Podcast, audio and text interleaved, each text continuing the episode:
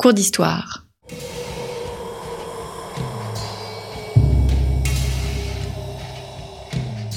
Une émission de la rédaction de Storia Voce.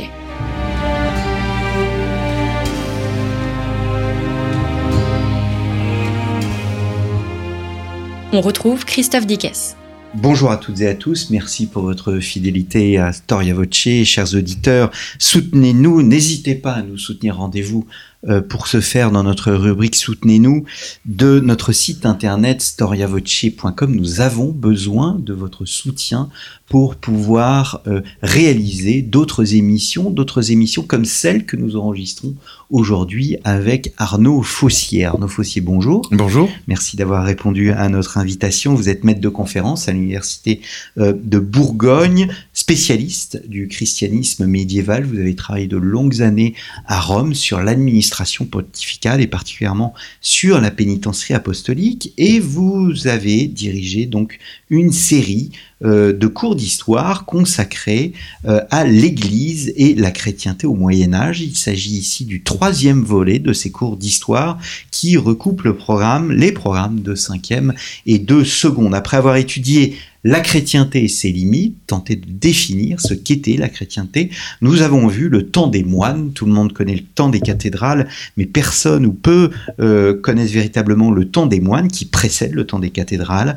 Et enfin, euh, nous souhaitons aborder euh, la société médiévale dans sa composante euh, chrétienne. Vous nous avez dit dans la précédente émission, euh, dans la première émission, que l'Église avait été au Moyen Âge l'institution dominante du féodalisme, de la féodalité. Qu'est-ce que vous entendez par cela plus concrètement? Quel était l'ancrage réel de l'Église dans la société?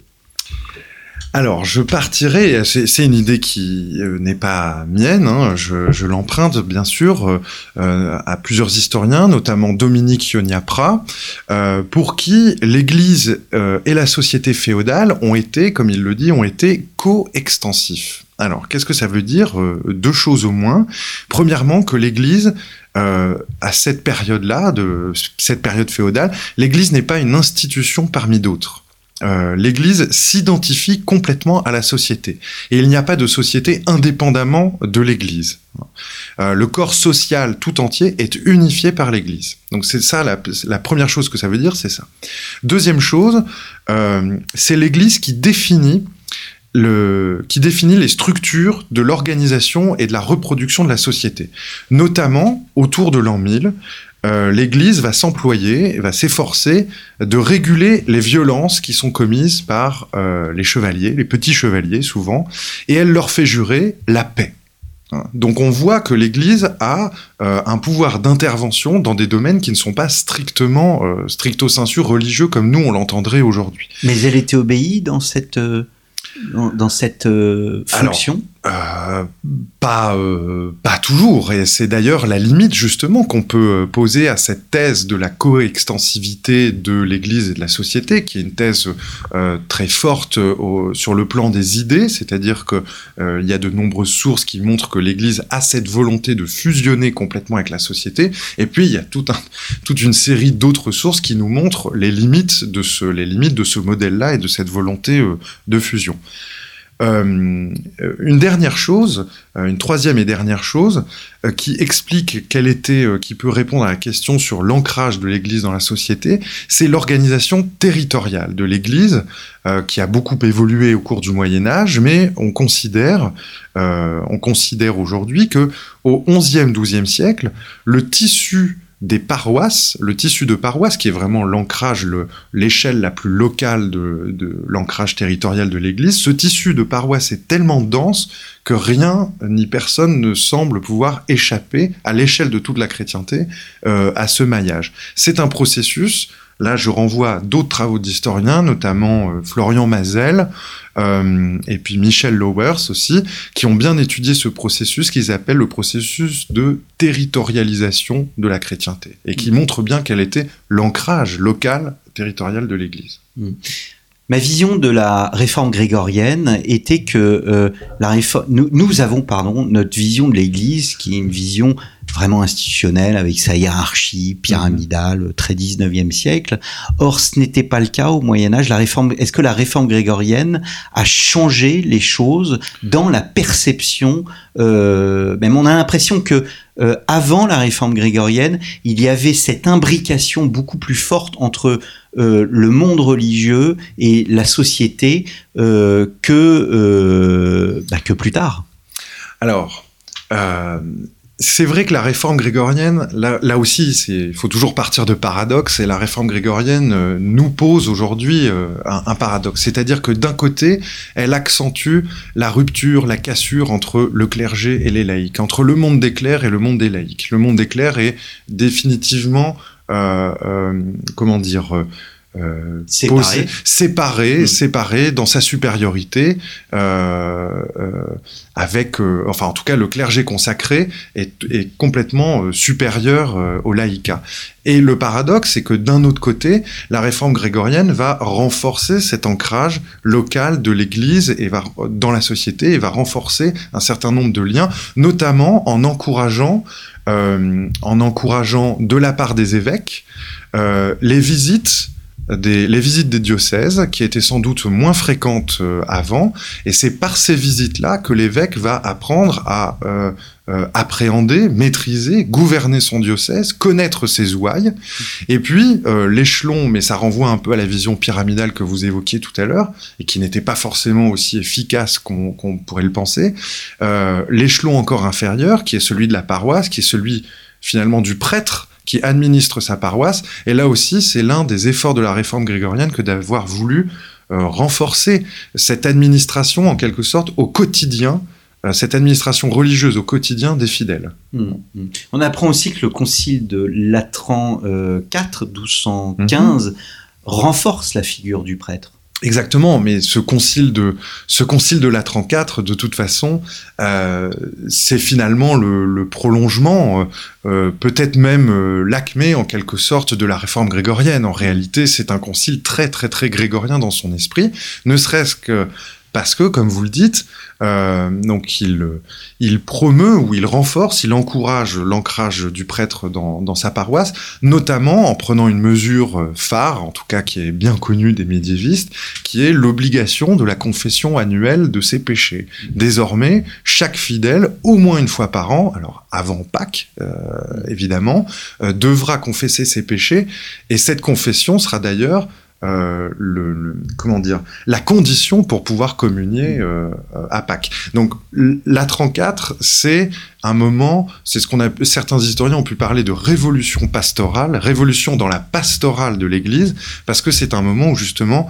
l'Église euh, euh, densifie et intensifie son action euh, locale, son mmh. action à l'échelle la plus locale qui soit. Je crois que c'est Le Goff qui parlait lui aussi de révolution dans la mesure où, à, propos de ce que vous donniez comme exemple, mmh. la confession, la confession est désormais individuelle, donc qui, chacun est responsable de ses actes, et or cette confession individuelle n'existait pas avant ou de, de de moindre mesure Si, elle existait avant, mais l'obligation n'en avait pas été euh, formulée, n'en avait pas été formulée, n'en avait pas été fixée de manière euh, aussi ferme, et si bien que la pratique elle-même de la confession euh, restait tout de même assez euh, assez limitée mm.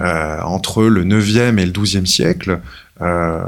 cette confession est assez peu assez peu pratiquée, sauf dans les milieux monastiques où là elle est, euh, elle est monnaie courante en quelque sorte. Mmh. Et puis Le Goff, il parlait de révolution aussi, mais euh, beaucoup au sujet des ordres mendiants et de ce que euh, on en a parlé dans, dans, dans l'émission précédente, mais ce que les ordres mendiants ont pu renouveler et apporter à la pastorale, notamment dans la manière dont ils ont cultivé l'art de la prédication à travers des recueils de sermons et puis des recueils aussi. Euh, c'est une source très intéressante qui est beaucoup étudiée par les médiévistes, des recueils d'exemplats, des recueils d'exemples. Euh, ces exemples, en fait, ce sont des toutes petites, c'est le storytelling avant l'heure, ce sont des toutes petites histoires des petites histoires euh, relevant soit du fait divers, soit du merveilleux. À l'inverse, elles peuvent relever du merveilleux et qui sont censées instruire les fidèles très concrètement, par des histoires concrètes, de la morale chrétienne. Mmh. Quels sont les, moyens euh, dont dispose l'Église pour enseigner? On parle de, moyens bien évidemment euh, religieux, mais aussi culturels.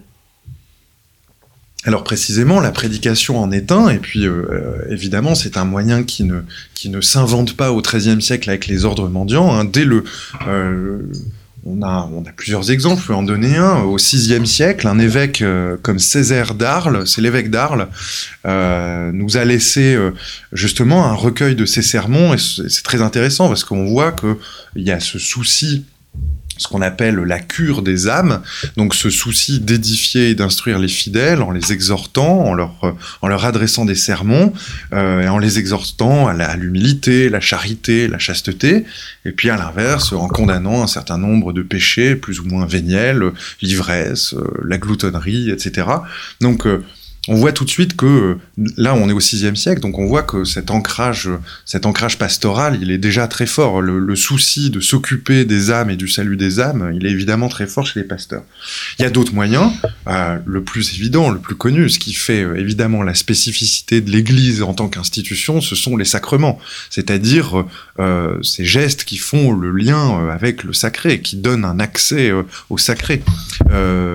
Euh, même si euh, là aussi, il y a une histoire très longue à faire des sacrements et de la pratique des sacrements. Par exemple, le mariage ne devient bah, véritablement un sacrement qu'au XIIe siècle. Euh, la communion est relativement peu pratiquée, de ce qu'on peut savoir par les sources, est relativement peu pratiquée jusqu'au XIIe, XIIIe siècle. et puis, euh, un autre moyen aussi euh, d'instruction, d'édification des fidèles, euh, ce pourrait être la pénitence.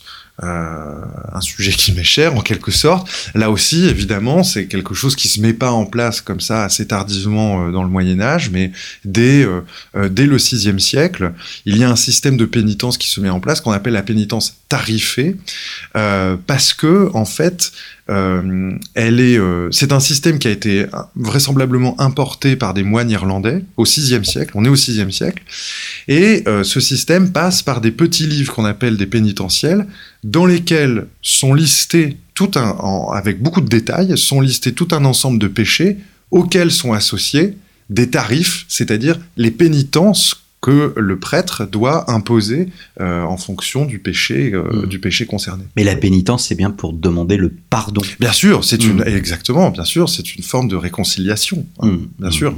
Alors, euh, vous donnez l'impression que l'Église est partout présente, elle se matérialise de plus en plus au fil des siècles.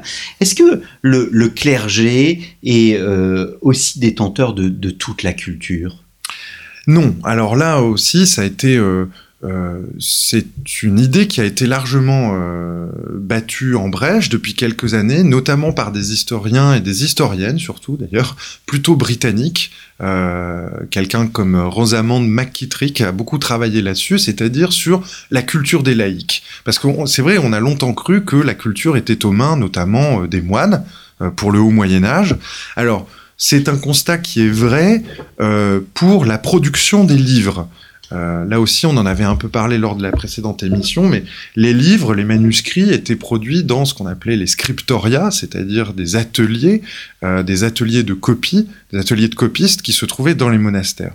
Mais pour le reste, à la même période, donc au haut Moyen Âge, entre le 6e et le 9e siècle, en réalité, les laïcs sont au contact tout de même euh, de la culture écrite, ne serait-ce que dans le cadre de procès, mais aussi de transactions commerciales, euh, de litiges, euh, et puis ne serait qu'au contact aussi des chartes, des lois, des capitulaires qui se diffusent à cette époque-là. Donc on n'a pas affaire à une population laïque complètement analphabète et ignare. Mais euh, il faut tout de même euh, reconnaître qu'au XIIe siècle euh, s'opère un double changement.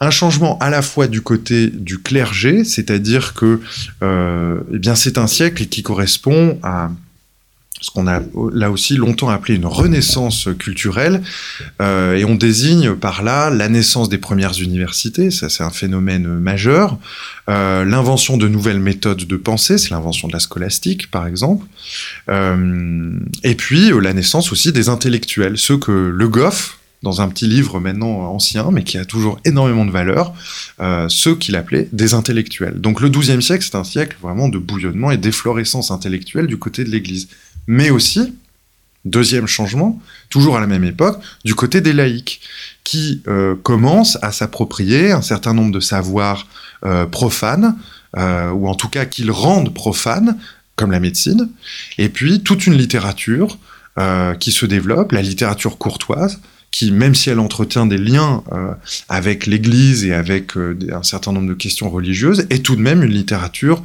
relativement indépendante Hmm. euh, de la production cléricale. Alors nous n'avons pas évoqué les, les bâtiments, l'espace, Mhm. euh, les cathédrales, les, les, les abbayes, nous en avons un peu parlé lors de l'émission euh, précédente, mais les, les cathédrales, là aussi on a l'habitude de dire que c'était euh, en quelque sorte des livres ouverts pour des gens qui ne savaient pas forcément lire, et que la représentation euh, des différentes scènes bibliques, des différentes scènes de la vie du Christ, euh, constituait euh, bah, une source inépuisable de, de, de, de- Mhm. de culture et de référence. Alors là aussi, c'est un peu un, un- un lieu commun qu'il faut réviser. Ça, ça s'appuie sur une fameuse phrase de Grégoire le Grand, donc ce pape du, du, du VIe siècle, euh, qui aurait dit que les, les, euh, les images dans les églises étaient la Bible des illettrés. Bon, en réalité, enfin, ça a été remis en cause, ne serait-ce que parce que euh, pour la plupart des clercs de cette époque, euh, en réalité, ces images-là étaient terriblement difficiles à décrypter, à déchiffrer. Euh, donc c'était, euh, euh, en fin de compte, c'était une culture, ces images relayaient une culture, somme toute, assez élitiste. En revanche, ce qui est vrai, c'est que l'Église comme bâtiment, donc l'Église avec une minuscule, l'Église comme bâtiment est progressivement, tout au long de la période médiévale, est devenue de plus en plus euh, un bâtiment sacré, un bâtiment dans lequel les fidèles euh, se réunissent, notamment pour euh, pour y recevoir les sacrements, et puis parce que l'Église va devenir, mais c'est très progressif, hein, c'est un processus assez long, Oui. va devenir le lieu exclusif du culte chrétien. Les, évidemment, les premières églises sont très anciennes, hein, 4e siècle, on a des églises chrétiennes, bien sûr, euh, mais c'est, par exemple, c'est seulement au 9e siècle que les églises commencent à concentrer toutes les fonctions liturgiques, des fonctions qui autrefois étaient dispersées. Euh, euh, baptême, nécropole, etc. Enfin, autrefois, c'était dans des lieux différents. Et c'est au 9e siècle que l'Église commence à concentrer toutes ces fonctions-là. Et puis, c'est au 12e siècle qu'elle devient, que l'Église, toujours avec une minuscule, devient euh, le lieu exclusif du culte, de la pratique sacramentelle. C'est un lieu même euh, dont on considère euh, la valeur surnaturelle, en quelque sorte. Et c'est aussi le moment, et c'est pas un hasard, c'est aussi le moment où on assiste à l'émergence d'un style, d'un style architectural euh, tout à fait neuf, Mm. euh, qui est le style gothique. Euh, et qui est intéressant parce que c'est un style qui reflète finalement la puissance de l'Église, cette fois-ci avec une majuscule, la puissance de l'Église dans la, dans la société. Vous savez, c'est un style de, un style de la lumière, un style de la verticalité, euh, euh, avec ces édifices qui sont quasiment euh, surdimensionnés et qui, euh, qui écrasent la ville et qui rendent très sensible, très matériel, qui incarnent vraiment la puissance de l'Église à cette époque-là. Arnaud Fossy, on a une vision aussi du Moyen Âge qui est en quelque sorte exclusive. Nous vivons aujourd'hui dans des sociétés qui sont pluralistes. Le pluralisme, on imagine, n'existait pas forcément à l'époque médiévale du fait de cette domination euh, de, de l'Église, même si on ne parlera pas de propagande puisque ce sera un, Mhm. un- un anachronisme. Euh, on a fait aussi une émission sur euh, la place des Juifs au Moyen Âge, au euh, 12e, 13e, 14e siècle avec Juliette Sibon. Euh, quelle était la place de ces hommes de, qui étaient en marge de la chrétienté qu'on a parlé de l'islam aussi dans une autre émission, euh, les, les musulmans, les juifs, parfois même les hérétiques, comment étaient-ils Mhm. considérés? Alors, euh, là, c'est vraiment d'actualité. En tout cas, il y a une actualité éditoriale assez forte euh, autour de ça. Du coup, je me, je me permets de la signaler, puisqu'il y a le livre d'un historien euh, britannique qui s'appelle Robert Moore, euh, qui vient d'être traduit en français, qui s'intitule euh, Hérétique, et qui fait, c'est un livre vraiment passionnant, et qui fait l'histoire des résistances à l'Église, justement de la part de ces populations qui ont été, qui ont commencé à être euh, marginalisées, mais aussi très fortement réprimées au XIIe siècle.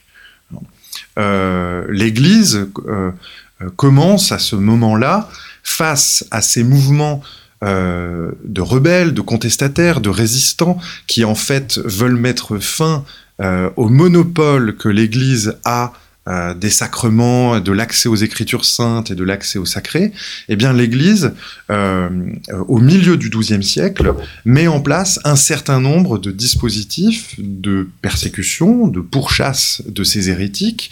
Donc elle les marginalise de cette manière-là, elle les criminalise, et puis vous savez qu'au XIIIe siècle, hein, au début des années 1230, c'est la création de l'Inquisition qui est euh, spécialement euh, vouée à pourchasser ces populations, qui sont des populations chrétiennes, euh, mais qui n'en sont pas moins considérées comme des ennemis de la chrétienté.